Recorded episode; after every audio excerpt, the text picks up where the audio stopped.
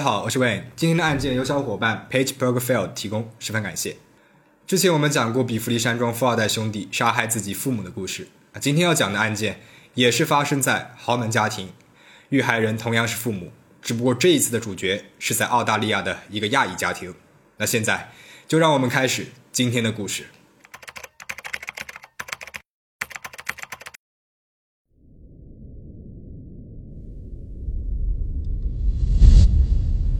二零零一年七月十号晚上十一点五十分，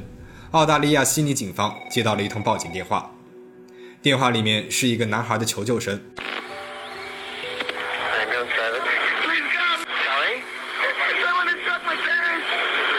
警方立马通知了医院，医护人员和警车很快就抵达了案发现场，位于悉尼郊区北莱德克林斯街六号的一栋别墅里面。报警的男孩名字叫塞夫·冈萨雷斯，二十岁。这个时候的，他正瘫坐在车库的角落里面，泣不成声，看起来是非常的痛苦。医护人员刚刚告诉他，他的父母和妹妹已经确认死亡了。塞夫家别墅客厅的墙上被人用油漆写了这样一句话：“亚裔滚开！”书名是 KKK，也就是三 K 党。三 K 党呢是美国民间的一个排外组织，奉行白人至上，歧视有色人种，在上个世纪末渗透进了澳大利亚。难道是这个有钱的亚裔家庭惹到了三 K 党组织里面的什么人了，才会遭受到这样近乎灭门的暴行吗？冈萨雷斯一家来自菲律宾的碧瑶市，是一个商人家庭。父亲泰迪·冈萨雷斯案发的时候四十六岁，和妻子玛丽是在一九九零年的时候移民到了澳大利亚。两个人在悉尼开了一家律师事务所，是标准的高收入人群。塞夫是家里面的长子，一九八零年出生。妹妹克罗丁比塞夫小了两岁，案发前一天刚刚过完十八岁的生日。一九九零年，碧瑶市发生了里氏七点七级的大地震，当时年幼的塞夫被掉落的水泥柱压住了腿，父亲泰迪不顾危险，跑回去从摇摇欲坠的建筑里面徒手搬走了水泥柱，救出了他。那此后呢，一家人便移民到了澳洲。据邻居说，冈萨雷斯夫妻俩是典型的虎爸虎妈，经常可以听到他们大声训斥孩子。在案件发生后，塞夫他接受了多家媒体的采访，还召开了新闻发布会。在发布会上面，他声泪俱下，表示了对家人的死痛不欲生，希望凶手能够投案自首，并且悬赏了十万澳元给提供线索的知情者。惨案是震惊了整个澳洲社会，大家对这个失去至亲的孩子无比的同情，很多市民都自发参加了葬礼，媒体们呢也对葬礼进行了全程的报道。在葬礼上面，塞夫对这三个家人的坟墓深情祷告。还唱了一首玛丽亚·凯莉的《One Sweet Day》，其中呢有几句歌词是：“Sorry, I never told you all I wanted to say。”现在抱住你已经太晚了，因为你已经飞走了那么远。我从来没有想过没有你的微笑。我知道最终我们会在一起，在一个甜蜜的一天。在至亲的葬礼上面，塞夫居然唱了一首这样的歌，这在很多人看来是不合时宜的，甚至是有些诡异。而这个时候，警方的调查也有了初步的结果。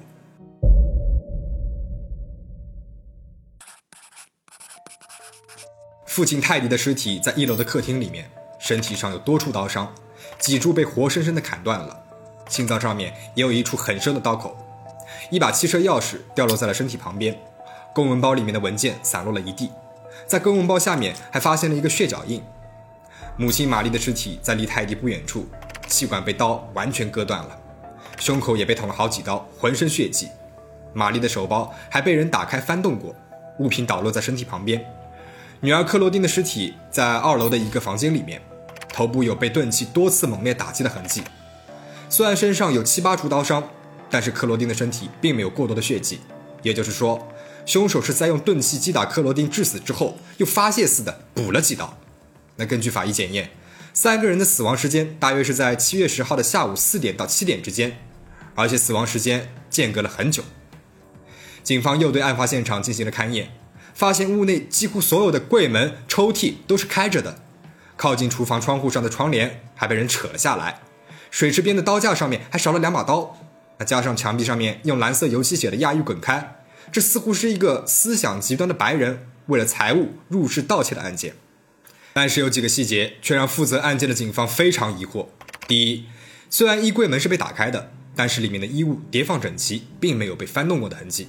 第二点，三名死者的死亡时间相差了三个小时，普通的盗窃案是不会持续这么长时间的。那么第三点，死者死状惨烈，父亲脊柱被切断，母亲喉咙被割断，妹妹死后还被捅了七八刀。凶手他似乎带着强烈的情绪色彩在实施犯罪。第四点，虽然窗帘被扯了下来，但是窗台上面并没有脚印，也没有发现其他暴力进入的痕迹。第五点，泰迪公文包下面的血脚印非常清晰，与赛夫脚的尺码是一致的。除了这些不符合常理的细节，赛夫的证词更是漏洞百出。首先，赛夫说自己回家的时候发现妹妹还有微弱的呼吸，自己就马上紧抱住妹妹，想帮助她止血。但是根据法医的鉴定，克罗丁的死亡时间是在四点十分到四点三十分之间。赛夫深夜十一点三十分到家的时候，妹妹早已死亡很长一段时间了，并且克罗丁的致死原因是头部遭受钝器重击，死后产生的刀伤是不会有大量出血的，而且赛夫当天的衣物上面也并没有大量的血迹，这个说辞根本不符合逻辑。其次，赛夫说自己回家停车的时候，曾经看到过两个人的背影从他家逃了出去。但是根据警方的多次模拟再现，从赛夫停车的位置是不可能看到前门拐角处的人影的，赛夫一定是在撒谎。除此之外，警方还发现，在案发三天之后，赛夫典当了母亲的首饰，用父亲的银行卡租了一套位于悉尼查兹伍德的高档公寓，在一家车行，他还订了一辆十七万澳元的雷克萨斯 S A 四三零，还各种疯狂购物，挥金如土，这实在是与媒体镜头前面悲伤不已的那个形象判若两人。警方判断，赛夫有重大的作案嫌疑。虽然警方高度怀疑赛夫，但是赛夫却有一道护身符，一个来自朋友山姆·达西罗的证词。山姆说，当天晚上他和赛夫在市中心的好莱坞星球餐厅吃了晚餐，又去了游戏厅打了一会儿电动，一直到深夜十一点左右。之后，赛夫呢开车把自己送回了家，这刚好与赛夫的报案时间是相吻合的，堪称是一份完美的不在场证明。然而，警方又收到了两份另外的证词，一份来自玛丽的妹妹艾米丽·露娜，也就是赛夫的姨妈。她告诉警方，案发当天下午六点左右，她曾经和儿子一起经过了姐姐家，发现屋内一片漆黑，房门紧闭。透过窗户，她可以隐约的看到一个人影，但是她敲了门之后呢，又没有人应，于是呢就离开了。她还看到赛夫的福特汽车当时就停在车库里面。那么，此外。死者泰迪的一位客户也向警方表示，在案发当天下午的四点十五分到四点三十分期间，曾经看到赛夫的汽车就停在家门口的车库里面。这下赛夫彻底的慌了。为了制造新的不在场证明，他找到了一家妓院，并且买通了一名妓女，要求妓女向警方作证说七月十号下午一直与他在一起。他又买通了一位出租车司机，让他写下了一份手写证明，证明七月十号他曾经载过赛夫到查兹伍德区。也就是那家妓院所在的区域。面对警方的二次询问，赛夫他掏出了出租车司机的证词，按照自己的设定好的剧本，害羞的对警方表示，之所以要撒谎呢，是不好意思让大家知道自己去了妓院的事情。让赛夫没有想到的是，他的一举一动早就被警方监控了。案发当天，妓女在外地旅游，根本不在悉尼。出租车司机当天也并没有排班，他的谎言可谓是愚蠢至极。那么除此之外，警方在赛夫的电脑上面还发现了大量有关杀人方法的浏览记录，以及一条网购记录，一种有致命毒素的植物种子。而尸检的结果表明，赛夫的母亲玛丽遗体内就含有这种毒素。医院的就诊记录呢，也证实了这一点。就在一个月前，玛丽曾经因为肠道出血、发烧和胃痛，怀疑是食物中毒，到医院接受治疗。也就是说，赛夫曾经给母亲下过毒，但是因为对剂量把握不好，并没有达到目的。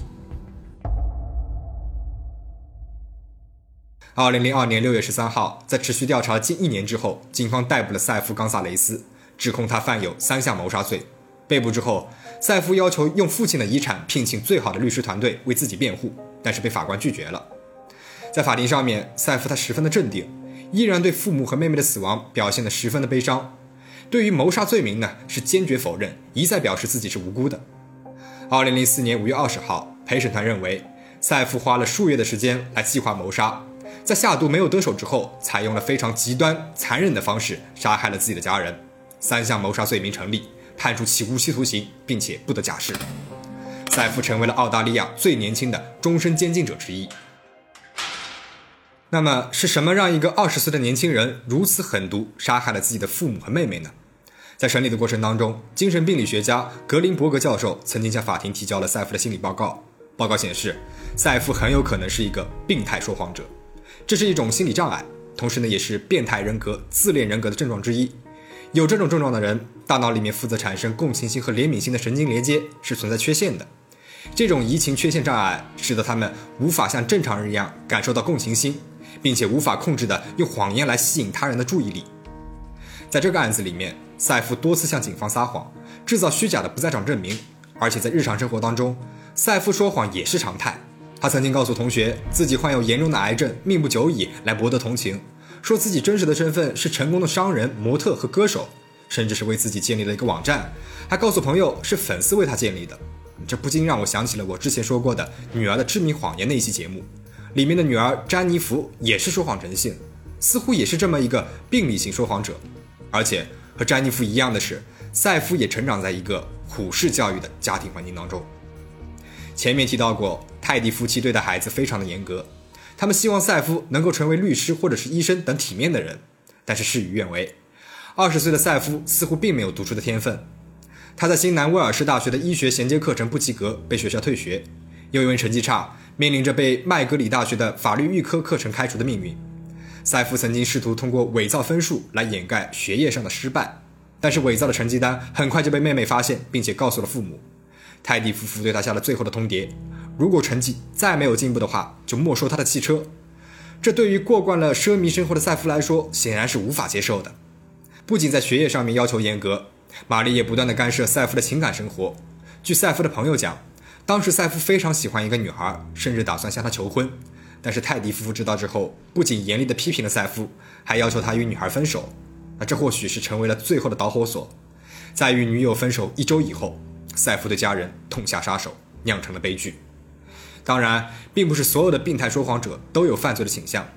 但是，一旦成为了病态说谎者，基本上是无法治愈或者是改变的。在与病态说谎者交往的过程当中，我们要认真的分辨他们说的每一句话。对这个话题感兴趣的朋友，可以去看一下索德伯格的电影《告密者》。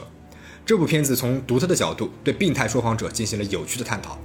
那现在，塞夫·冈萨雷斯还在有着全球最恐怖监狱称号的古尔本监狱当中服刑，这里面关押着全澳洲危险系数最高的犯人。不知道塞夫对自己的所作所为有没有后悔过？但是悲剧已无法挽回了。今天的故事到这里就讲完了，请大家保持警惕，保持安全，我们下期再见。